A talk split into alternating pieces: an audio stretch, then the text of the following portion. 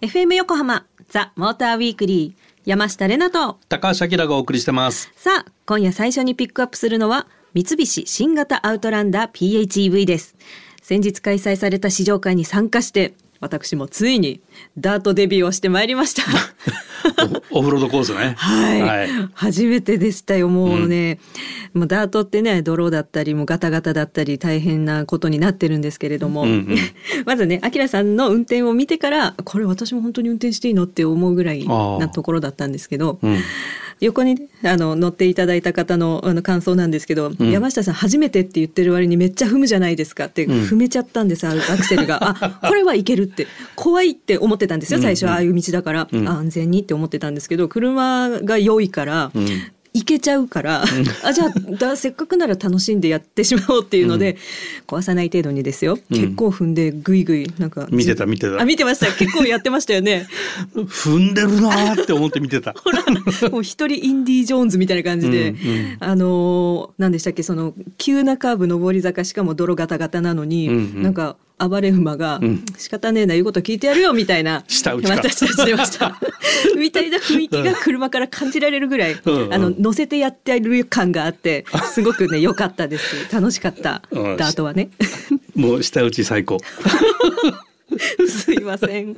あのね、はいまあ誰でもがそうやって走れちゃうっていうのが まあ一つのアウトランダー PHEV の特徴でもあるんだけど、はい、今回この新型になってもう劇的に変わったのよ。でこう見た目もそうだし、はい、走行性能もそうなんだけど、これ先代のアウトランダー PHEV がヨーロッパでね、プレミアムモデルからの乗り換えユーザーが多かったんだって。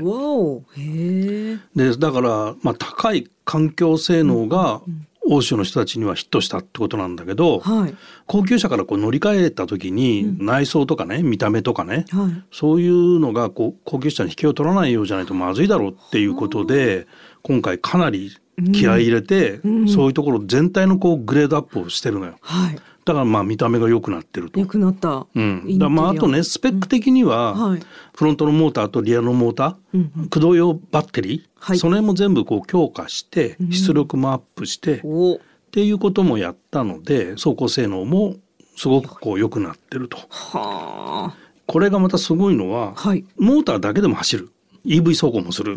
それから、まあ、エンジンとモーターを一緒に使ったパラレルモードで走ることもできる、はい、それからエンジンを充電器として使ったシリーズ式でも走る。はい、でそれと、うん、高速ハイスピードになると、まあ、モーターは電気よく食っちゃうんで、うん、まあ、そこはエンジンの方が効率がいいってことでエンジンだけでも走るもう全部できちゃうじゃないですか。全部できるね。超賢い仕組みでまあ先駆者でもあるんだけどこのあのいろんなメーカーに対してのね、うん、いわゆる元祖だよね。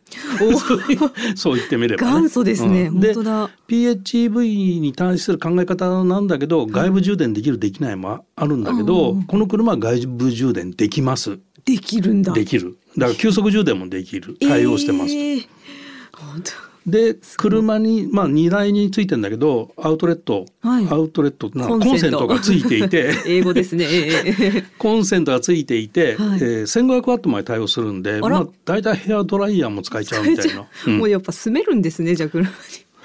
滑るかはちょっとあれか、うん、でそれとねあとこの車の電力を家に供給することもできるの。でこれあの途中にこうインバーターが必要なんだけど、はい、まあ、V2H っていう仕組みビークルトゥホーム。っていう仕組みも対応していて、はい、まあ一般的な家庭だとなんと12日間もう電力供給し続けられると。すごいですね。だ続けられる。うん、だ車のバッテリーがなくなってきたら、はいエンジンかけるとそのエンジンでまたそのバッテリーを充電するじゃん、えー、でそれをまた家に供給するってことができるから、まあ、12日間ぐらいいっちゃうと。うわ、うん、とてつもないですね。とてつもないでしょ？すごい走るだけじゃないすごい。でその走るだけの部分の進化も、はい。まあ、SAWC っていう、はい、超難しいかもしれませんが、はいはい、え 前後駆動力配分をする、はいね、まあ、最適化っていうのが、はい、抜群にありましてですね、ええ、まあこれの考え方はあのドライバーの意図を邪魔しないっていうのがベースにあるのね。すごい。うん、だから、うん、運転が上手い人が乗ると、うんうん、制御があんまりこうしゃしゃり出てこないで こう意図通りに走れると。で山下のごとく 行っちゃえみたいな人だと普通カーブに入った時にアンダーが出るって言うんだけどさ、はい、ザーって外に、ね、行きますわな。でそれ行かないでしょ？行かなかった。これがあの曲がる秘訣でちゃんとこう制御が入ってるわけよ。頭いいな。頭いいですよ。あの、増岡さん、はい、助手席に乗せていただいたんです世界の増岡、はい、はい、私知らないで乗って。増岡さんのドライブのしてる車の横に乗れるってあなた相当幸せですよ。そうですよね。もういやすごいことだと思いながらも、うん、もう楽しんじゃったんですけど、うん、増岡さんがいなくても助けられて乗れてるみたいな感覚が。じゃあ今度増岡さんに勝負してみてもらえダメダメダメダメダメ。そんな恐れ多いことはダメです。FM 横浜ザ・モーターウィークリー山下れなと高橋明がお送りしてます。アウトランダー PHEV に続いてこの時間は日産ノートシリーズ氷上雪上試乗会をピックアップしていきます。ノートシリーズといえば昨年日本カーオブザイヤーを受賞しましたが今回この氷の上雪の上試乗会っていうことなんですけれど、うん、どのような試乗会なんでしょうか？ええ氷の上と雪の上で乗ってきました。読んで字のごとくでした。はいあのー、長野県の、はい、えー、女神湖。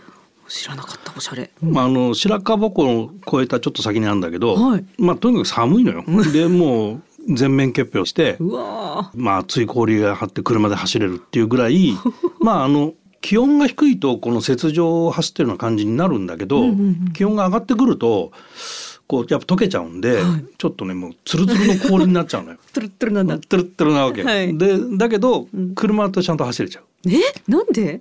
でまあ e パワーで走ったんだけど、はい、e パワーって、トラクションコントロールがまずついてるでしょ？はい、でそれと減速するときに回生ブレーキ使ってるでしょ？でその辺がね絶妙な制御でこうタイヤのグリップをちゃんと使ってタイヤがグリップさせるようにできてるっていうかね。まあタイヤもすげえかもしれないタイヤもすげえかもしれない。はい。えだってこれそんなトゥルトゥルのところでねもう物質的にしょうがなくないですか？滑るのって思ったからそれ制御できちゃうんだ。制御もできちゃうし、はい、まあだからタイヤが食いつくようにうまくトルクをかけてるって感じかな。すごい。不思議。不思議ですよ。なんか不思議生命体っていう感じですけど。でまあ発進でアクセルバーって踏んじゃうとさすがに、うん、あキーン、うん、走んないんだけど、まあ、じわっと踏んで走らせてでそこで今度はブレーキがどれぐらい効くかみたいな感じだと思うんだけど、はい、e パワーってさワンペダルで運転できるモードがあるじゃない？ありました。はい。であれをピュッてアクセルを離すと、うん、まあエンジンブレーキに近いような回生ブレーキが効くわけだよね。うん、でそのエンジンブレーキよりももっと強い回生が効くモードじゃない？あのワンペダルって。はい。でそれでブレーキを踏まずとも、うん、ほぼ停止ぐらいまでのスピードまで減速できるわけね。懐かしいそっか。下り坂でも確かにブレーキ、うん、じゃあアクセル外しちゃえばね勝手に降りてくれたのを覚えてます山下。そうだよね。去年ちょうど1年前だよね。あそうそうちょうど1年前。あのノート e パワーが出てすぐか。で FF のそうでした。e パワーで一緒に雪道ドライブ行ったもんね。そう生まれて初めてのね、うん、雪道ってことで。やめてくれってなんか叫んだ記憶が。なんでそこでブレーキ踏んだみたいなところで踏んじゃうみたいな。車が良かったので今ここにいます。これなんでそういうことが起こるのってそのワンペダルって、はい、回生ブレーキっていうのはこのまあ抵抗でモーターの抵抗で減速するんだけど、はいうんうん、タイヤが人間には感じないぐらいスリップした時にトルクを落としてるわけよ。でその瞬間的な瞬何減速 G をコントロールしてるのね。でこれがあのモーターだからできてるっていうのが実はあって、はい、エンジンだとそこまでのスピードでこう反応しないっていうかね、エンジン自体がね、うん。うん。うん、だからモーターだからそこまでのことができちゃうちゃう。頭いいな。頭いいんですよ。頭いいですよね、うん、だから常にね、うん、タイヤのグリップ限界で走ることができる人間を超える。人間もそうしてるんだけどさ、うんうんうん、なかなかなかなかねそれ以上にこっちの方が賢い。うわさすがだな。じゃあじゃあオーラニスモやオーテッククロスオーバーとかもどういう違いが出てくるんですか？あ、まあオーラニスモはあのまあニスモなんで、かなりスポーツ仕様になっていて、うん、舗装路で乗った時はねやりすぎじゃねっていうぐらいちょっとね スポーツでしたね。ね、もう足も硬いし。ガチなんですね。ガチでしたね。でオーテッククロスオーバー、はい、これはね、えー、見た目クロスオーバー、うん、だ車高がちょっと上がってて、はい、フェンダーに黒いうん、かっこいいですね。そうそうそう、うんうん、クロスオーバーっぽいのよ。はい。ぽいっていうかクロスオーバーなのよ。それだったってはい。で専用のサスペンションになってて、はい、タイヤも16インチでちょっとサイズが大きいのかな。で最低地上高とかも他のオーラよりもちょっと上がっててクロスオーバーになってるというのがあって、はい、これ好きかな？あれ？あれ？ここが良かった。うん、なんかそんな感じかな？あうん、じゃあ私がもし主演、うん、運転主演で私をスキーに連れてってっていうのをね ノートシノートシリーズで再現するとしたらじゃあ私はどれを乗ったらよろしいでしょうか？まあ個人的にはやっぱオーテッククロスオーバーかな。よかった。なんか真面目に答えていただけた。オーテッククロスオーバーをね、はいはい、乗って、えー、私が。見た目がね。かっこいい。見た目はそうですね、個人的にそれが好きでした。わかりました。え最後つまらないな。まともに言っちゃった。もっとボケてくれるかなって思ってたけれど。はいじゃあこの後一曲挟んでリスナーの皆さんからいただいたメールを紹介します FM 横浜ザ・モーターウィークリー山下れなと高橋明がお送りしてます。さあここからは皆さんからいただいたメッセージを紹介していきます、えー、まず1通目。ラジオネームマシャニャンさん。こんばんは。こんばんは。こんばんは車マニアの私は毎週耳をタコにして拝聴しております。ありがとうございます。はい、今の車は大型の四駆で燃費が悪いので、通勤用の燃費のいいセカンドカーを探しています。うん、今のところ新型あるとかミライスにしようと思っているのですが、それ以外に通勤用の車でおすすめの車種はありますか？教えていただけたら参考にいたします。とのことでした。なるほど。なるほど。通勤用まあリージョナルに使っていくっていうのを考えていったときに、はい、これからのトレンドってやっぱりね EV になると思うのよ。でまあ今あんまりちっちゃい車が EV で国内でねあんまりないんで、はい、まあホンダ E よろしいんじゃないでしょうかね。移動する部屋って言っていたやつですね。でまああの値段がねちょっと軽自動車買う値段みたいにはならないんで、えー、予算もあるでしょうからなんですが、はい。はい、えーガソリン代かからなくなるし、うん、自宅で充電できる環境があれば、はい、もう最初買っちゃえば、うん、ずっと乗っていられる ところがあるそうですよね。うん、で軽自動車に今の新型アルトとかミライースとか、はい、多分こういう車だろうなってイメージあると思うんだけど多分そのイメージ合ってますって感じなわけね。なるほど。でホンダ E みたいなになると、はい、え？っていうのもたくさんあって 新鮮だと思います。確かに。ちょっとね楽しいですよねあの車は。楽しさを求めているのかって話なんですけど、うん、そうね、うんだまあそういう意味ではなんか新しい技術のものもちょっと視野に入れてみるといいんじゃないかななんて思ったりして、ね、楽しくなるかもしれない、うん、でこの二択？はい、で行くんだったら、うん、新しい方がいいんじゃないですかね。新しい方、はい、はい、はい、えぜひ検討してみてください。マシャニャンさんありがとうございました。えー、続きまして2通目。ラジオネームコロンボさん。ありがとうございます。ありがとうございます、えー、先日現在乗っているディスカバリーからもう一回りダウンサイズの四駆に乗り換えを考え中というメールを送ったものですが。あ、はあはあ、覚えてますよ。です。ありがとうございます、はい。ね。えー、今候補に上がっているのはジープのコンパスランドローバーのディフェンダー90です、うん、えー、サイズ的にはジープのコンパスの方が好ましく思っているのですが、うんうん、今までディスカバリーを25年近く乗ってきて、まあ、これまで大したトラブルもなくよく走ってくれて信頼性という意味ではランドローバー車の方が高いのかななどと考えてしまいます、うん、高橋さんにお聞きしたいのはジープのコンパスの乗り心地信頼性。高橋さん個人の評価をぜひぜひお願いします。なお私はディフェンダーとコンパスにはまだ一度も試乗していません。よろしくお願いします。とのことでした。なるほど。